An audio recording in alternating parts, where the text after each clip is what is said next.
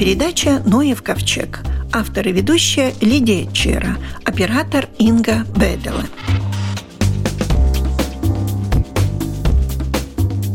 В сентябре наши исследователи морского дна Балтийского моря дождались, наконец, хороших погодных условий и три дня опускались на глубину 40-50 метров. Представительница Института гидроэкологии Анетта Федоровская. Знаю, что вы наблюдали такое явление, как морской снег. Вот что это?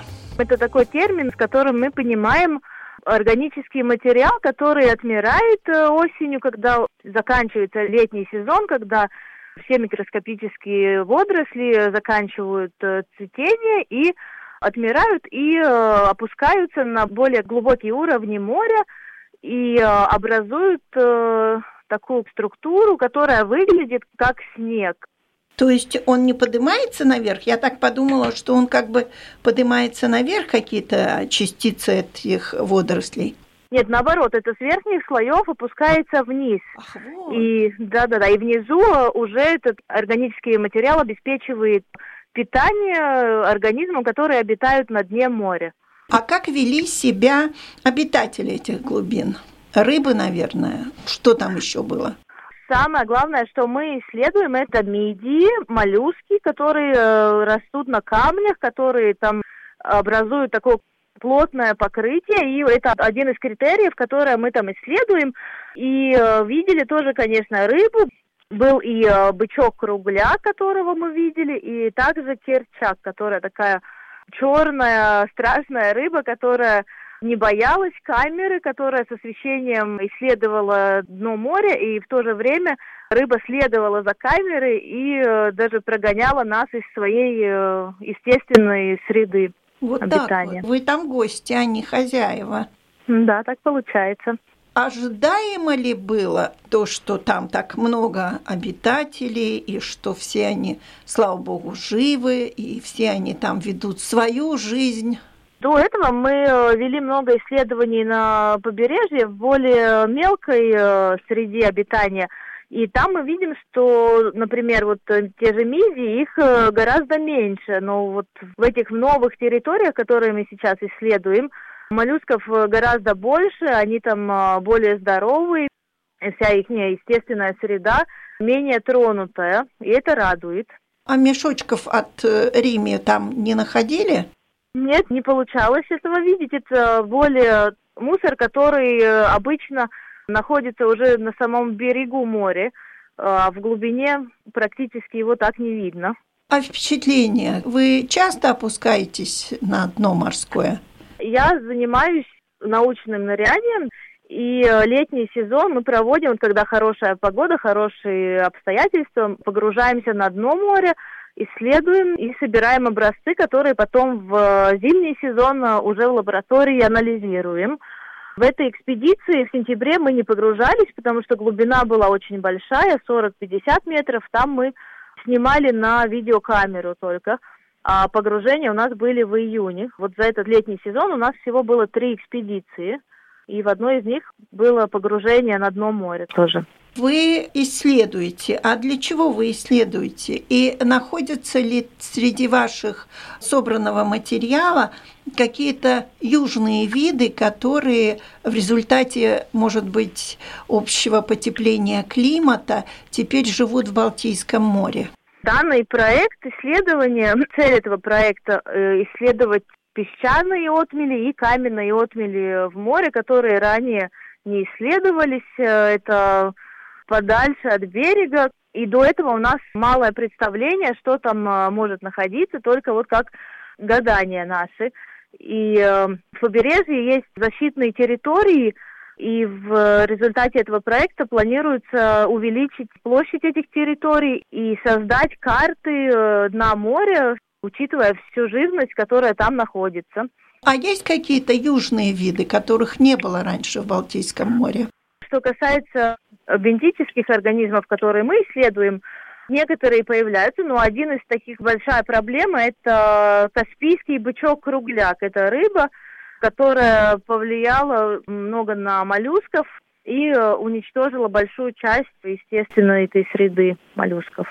Это в районе Лепои, да? Да, да, в этом году у нас открытая часть э, напротив Лепои, да, исследования проходили. Ну, там его очень много. Но хотя рыбаки уже его совершенно успешно отлавливают, но, наверное, это все-таки он размножается много быстрее, чем его отлавливают.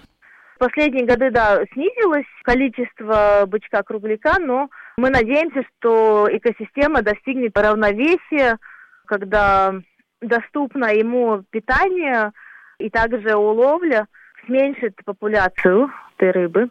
А что он уничтожает? Чем он питается? В основном он питается мидиями. Это моллюски, которые живут на камнях и э, фильтруют воду и снижают органический материал в воде. И вода в результате становится более прозрачной, более чистой и как бы повышает качество а когда смотрели вот видеокамеру на глубине 40-50 метров, это была прозрачная вода вообще? Вот можно было далеко увидеть? В сентябре, когда смотрели, во-первых, осенью уже более темно внизу, приходилось использовать фонари, и видимость была в связи с темнотой маленькая, но в июне, когда была экспедиция, то видимость была метров 10 точно.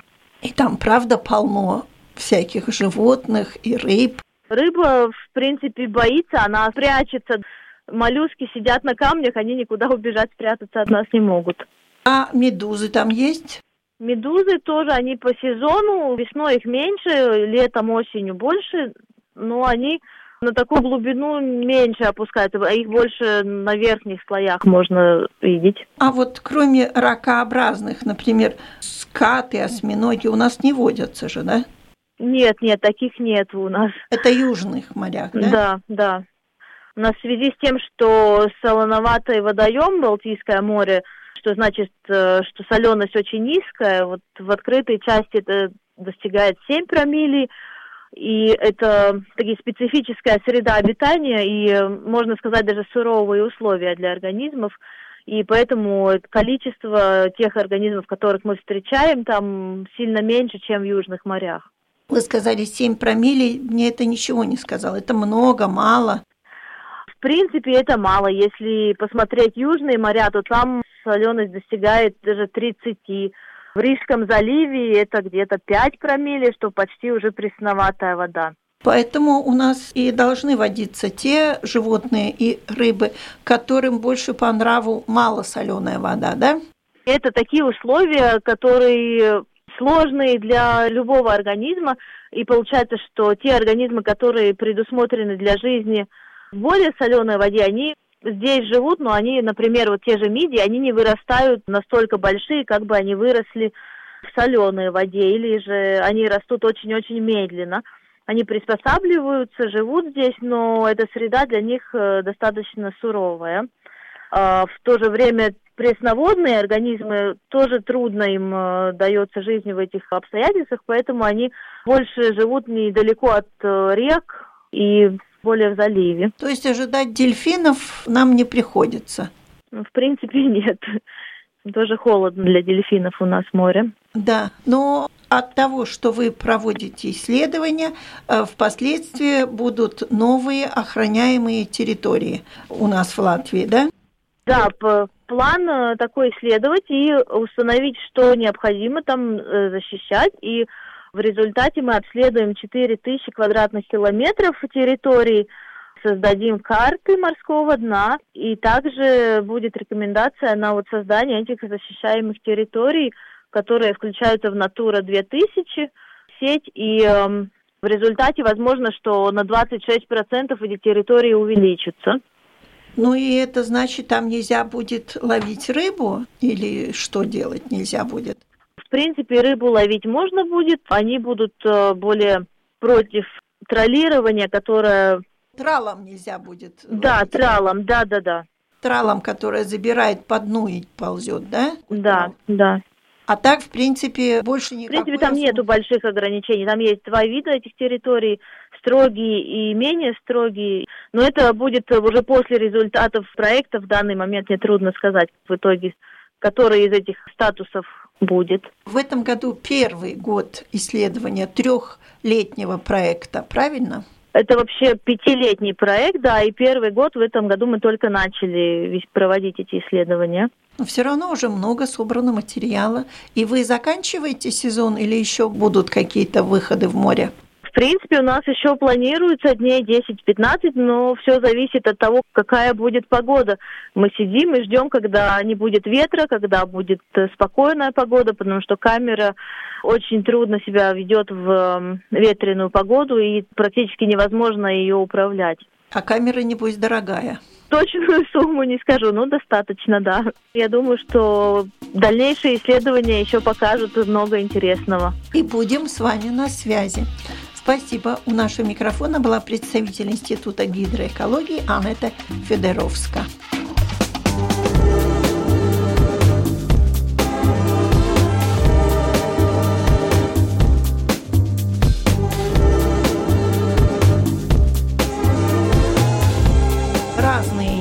Цветы красивые, растения прекрасные. Но почему-то в этом году Латвийское общество ботаников избрало растением года такое, ну, на мой взгляд, совсем неприметное растение, что-то связанное с душистой травкой.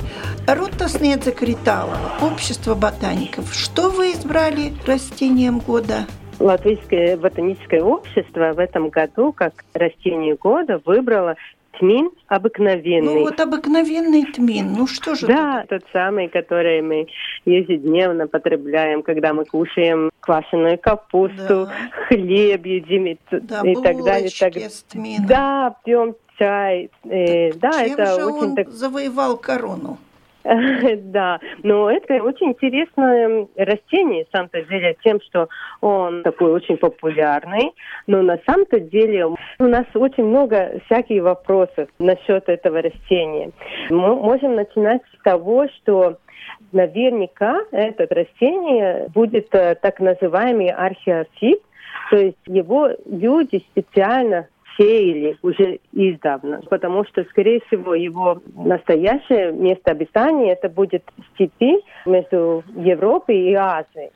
Но сейчас этот ареал очень-очень широкий, он встречается в Европе, Азии, даже в Северной Америке, где он тоже привезен. И мы можем найти источники, которые рассказывают, что сто лет назад, например, тмин специально люди сеяли в пастбищах, потому что тмин очень хорошо действует на наш организм. Мамочки пьет этот чай, чтобы молоко было побольше. Тминный и, чай, да. Да, и очень хорошо помогает для желудки, да. все процессы хорошо происходят.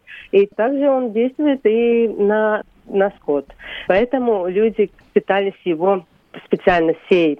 И также сегодня в Латвии выращивается, специально сеется на полях это растение природе. Мы его можем встречать в лугах и можем заметить даже вдоль дорог. То есть они как дикорастущие, да? Да, они сами сеются, куда они хотят растить, там и они и растет. Но есть такие подозрения, что все-таки в последние годы тмин в природе встречается реже. И вот мы, как ботаники, этот вопрос нам очень интересен, и мы будем изучать этот вопрос подробнее. Это так или, может быть, не так? Ну, понимаете, есть, например, картошка, там этих сортов, и лаура, и винета, да. и синеглазка, и какие угодно. У тмина тоже есть такие сорта? Есть, есть, но они не сильно отличаются от того, что есть в диком виде природе у нас встречается. То есть эти разницы не такие сильные может быть, не все знают, но у нас встречается и дикая морковка, у которого вот э, корень совсем не, не выглядит не оранжевый, не, не такой, да. да, и все-таки он сильно отличается от того, что мы выращиваем в саду, но тмин наоборот, он очень похож, но есть сорта, но на самом-то деле не, не сильные вот эти отличия есть. Я сейчас, наверное, задам вопрос кощунственный для уха ботаника. Но скажите, тмин и укроп – это не братья? Они родственники. И это семейство зонтничих называется, да. зонтничный. Там и укроп, и тмин, и фенхель, и э, много-много-много э, растений там есть. Но, конечно, они как родственники считаются, но все-таки это отдельные виды. Фенхель, который самом-то деле очень так похож, но все-таки он... Э, Обладает совсем все-таки... Да, совсем что-то что другим. Хотя по размеру, цвету, произрастанию, внешнему виду они все похожи. Ну да, но дать человеку понюхать хотя бы вот эти плоды, которые да. мы ошибочно называем семенам, они же очень сильно отличаются. Скажите, а не связано ли то, что тмина стала меньше с упадком пчеловодства? На этот вопрос я не могу сейчас ответить, но один вариант э, есть такой, что тмин стал меньше из-за того, что перед того, как э, наши кабаны стали погибать от, от этой болезни, да, они очень сильно потребляли и уменьшали дикую популяцию тмина. Но это один из вариантов, Ух, потому что люди, которые выращивают специально вот этих полях, пишут и говорят, что да, кабан очень любит тмин, потому что, как у морковки, он, его тоже довольно такой крупный корень. И, конечно, очень богатый питательными веществами, они вот любят этого полакомиться. Да. Но, может быть, это уже инфицированные кабаны, они ищут что-то, чтобы подлечиться, если он тмин Тоже может быть, да. Животные, Животные ведь тоже очень часто, чисто Конечно. интуитивно выбирает то, да, что ему да, полезно. Да. Интересное все-таки это растение тмин. А масло делают из тмина? Да, они очень богатые, вот эти семена эфирными маслами. Да. И, конечно, делается эфирное масло, но и не только, просто потребляется и самые плоды вот в чаях и запеканках. И, в общем, человек любит тмин уже, как археологи говорят, что человек потребляет эту пряность уже пять тысяч лет. Это, может быть, самая-самая древняя пряность, которую человек всегда-либо потреблял.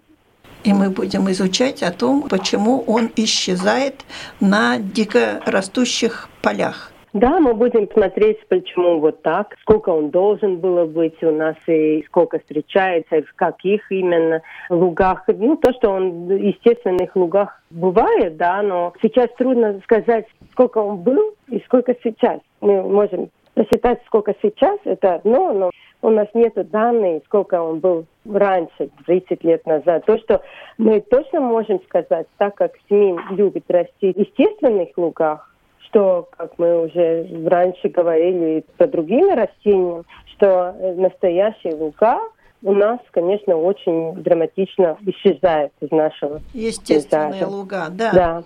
Скажите, а птички интересуются тминными семечками? На этот вопрос я не смогу ответить, но изучали энтомологи, что тмин, конечно, очень популярный средних позвоночных. И пчелы его любят, и всякие-всякие разные насекомые. Но тмин сам не старается распространять свои плоды и семена. Как образуются эти семена, так и они не падают в землю, да. и через грязь вот там э, прилипает ногтем или, или пяткам человека, и так могут э, разноситься иногда на очень больших расстояниях. Не вижу причин, почему тмину становится меньше. Хотя, ну, как будто да. да. Хотя вересковый есть мед, липовый мед, мед всяких цветов, но тминного меда я никогда не встречала. Да, я пока тоже не замечала так такого. что, ну, наверное, как и всегда, пчела, она летает всюду, и не очень редко можно сказать, что именно этот мед вот вересковый. Все равно пчелка летит туда, куда ей нравится. И тогда все сейчас ботаники в этом году заняты тем, что будут смотреть, где у нас растет тмин. Да, полагаю так. И если кто-то замечает, это было очень хорошо сообщить об этом э, через портал Дабас Даты, потому что это нам будет сильно помогать любой, которые могут опознать вот этот э, растение, который очень похож, ну, я не знаю, ну, на укроп. Если мы будем понюхать хотя бы листья, мы уже будем почувствовать этот э, сильный тминный запах. А листья и, тоже такие, как у укропа? Да, в самом-то деле весь растение вот содержит это, это, это вещества, Фотоциды. но они больше, конечно, концентрируются именно плодов, но это самое, на деле самая лучшая способность, как можно отличать это тмин или что-то другое. По Просто попробовать э, листья, которые кстати, тоже можно кушать, и можно потреблять их в супах, и сделать салаты из них. То есть они тоже ценные и хорошо. Можно их использовать, как приготовить что-нибудь интересного. Просто вот это самый, наверное, лучший способ. И не надо, может быть, считать, сколько лепестков. Это, конечно, растение похоже на укропа, но цветочки будет белые. Белые и немножко розоватые, такие бывают. Ах, розоватые немножко, то есть что бывает такой, такие, как да. тысячелистник почти, да? Ну, не настолько, не настолько белый. Да. да. Спасибо, надо дождаться только пока пройдет зима, и тогда уж как-нибудь будем нюхать естественные да, да. биологические луга. Да. Спасибо. Всего хорошего. У нашего Да. микрофона была ботаник Рута Снедзе Криталова.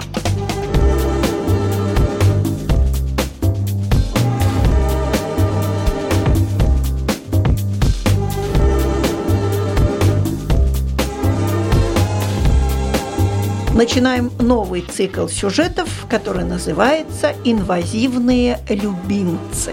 И поговорим о таком миленьком зверьке, как енот. И не надо путать с енотовидной собакой. А в чем, собственно, разница? Зоолог, старший исследователь Управления охраны природы Вилнес Скуя. Так в чем разница между енотовидной собакой и енотом? Такая и есть разница. Енотовидная собака – это собака, а енот – это енот из э, рода енотовидных. А енотовидная собака – это собака из рода собак. Там, А- где волки, где лисица, где шакал и где домашняя собака, в конце концов. А енот – это такой вид, который изначально вводился на Северной Америке, континенте, и потом был привезен и выпущен в Европу. Сначала в Германии в 27 году, и потом был выпущен и в Россию, и в Беларусь. Там на юге Беларуси до сих пор сохранилась небольшая популяция. По-моему, на реке Припять эта популяция до сих пор там живет, но она как-то не очень распространяется. И также есть популяции Предкавказья и в Азербайджане, но оттуда они тоже как-то не очень распространялись почему-то. Ну, один из таких ограничителей это, конечно, те хищные животные, которых нет э, в Германии, а которые есть в других территориях. Например, на Кавказе там ограничители шакалы. Те же самые шакалы, которые теперь и водятся у нас. И они не допускают, очевидно, и может быть и климатическая погода не допускает, чтобы этот вид так широко распространялся. А поблизости у нас он водится локально, местами только в Польше и около границы Литвы. Там тоже несколько таких случаев были, чтобы его поймали. Но енот, это все люди знают, что он такой очень милый зверек, который полоскает все, и так его на русском называют енот-полоскун, потому что он всю добычу полоскает. Ну, один это он ее очищает, естественно, таким образом. Но еще другое то, что он, например, не только ягод собирает и овощей разных грызет, но он также какую-то живую пищу, всякую живность маленькую потребляет. И если эту живность э, опустить под воду, то, конечно, получается намного легче ее скушать, потому что она перестает сопротивляться, такая замоченная уже. Такой миленький зверечек, да. Очень миленький, да. И он э, хорошо лазает по деревьям И те, кто смотрели на Ютубе какие-то сюжеты про этого миленького зверка, знают, что он такой действительно очень, очень милый. И у него даже передние лапы, если рассмотреть, то у него такая наподобие человека. Это э, ручки, э, ручки такие маленькие.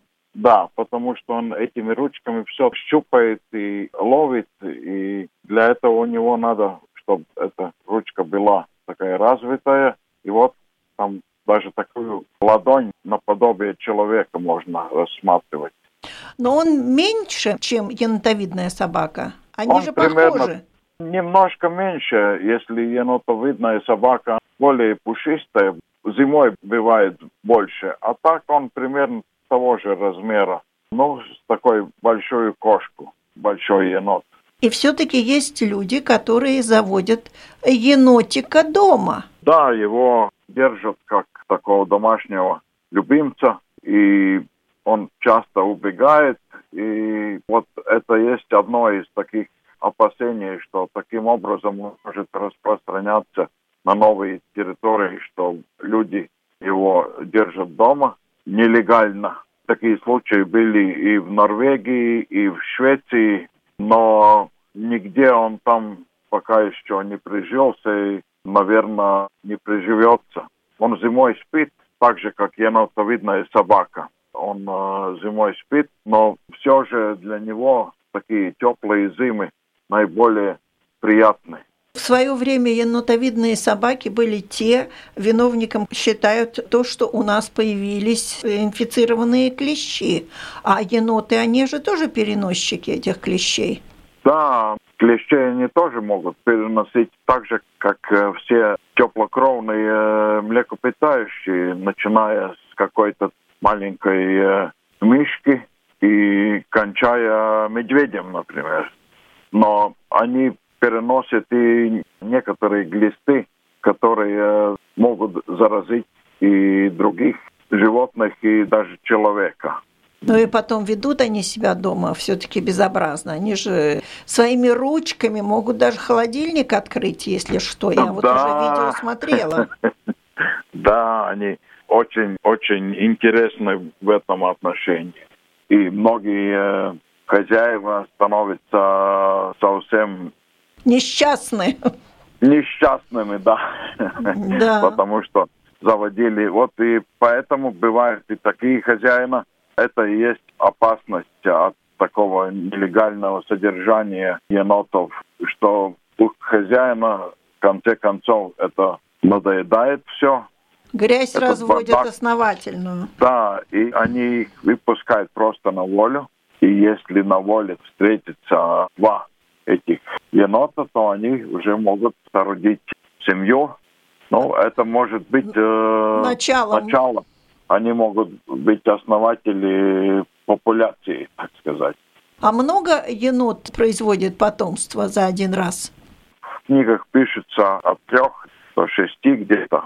И это как бы не очень много, но и немало, конечно.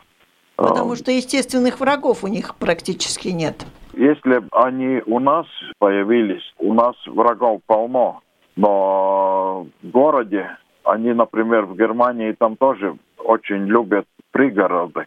И в Америке там на своей родине тоже. В Германии недавно подсчитывали, что на 100 гектаров 100 этих енотов. И это очень большая плотность животных и они лазают по деревьям, и это не делает ни лисица, ни енотовидная собака. И вот эта ниша, они могут быть как разорители гнезд. В связи с этим а, они могут залезть на дерево и там найти это птичье гнездо. Ну и плюс, наверное, все мусорные баки будут перевернуты тоже. Ну... Да, они это тоже делают очень изящно. Я помню, что у вас лет 20 назад, наверное, был питомец тоже дома. Это была енотовидная собака? Да, это была собака енотовидная. То есть они а, приручаемы, да, вот эти звери? Э, конечно, они приручаются, они не хуже собаки или кошки. Они умнее кошки, конечно. И Кроме того, у них же эти мордочки такие э, очень э, красивые и такие большие глаза. Енот это ну, такое полуночное, ночное животное. И у него большие глаза, и он на вас смотрит, и ручки такие. Э, Складывает. Да, конечно, он очень интересное животное, но мы как-то его не хотим, пусть он там живет у себя в Германии или в Америке, и пусть не распространяется. Но я думаю, что пока у нас природа такая, какая она теперь есть, может теоретически возникнуть популяция где-то на окраине Риги из этих выпущенных. Но им будет очень трудно при этих климатических обстоятельствах и наши животные, которые тут живут уже, они тоже им не дадут такую спокойную жизнь. Значит, на этом и остановимся. Спасибо большое. У нашего микрофона был старший исследователь управления охраны природы зоолог Вилнес Скуя. На этом наша программа заканчивается. Всего вам доброго.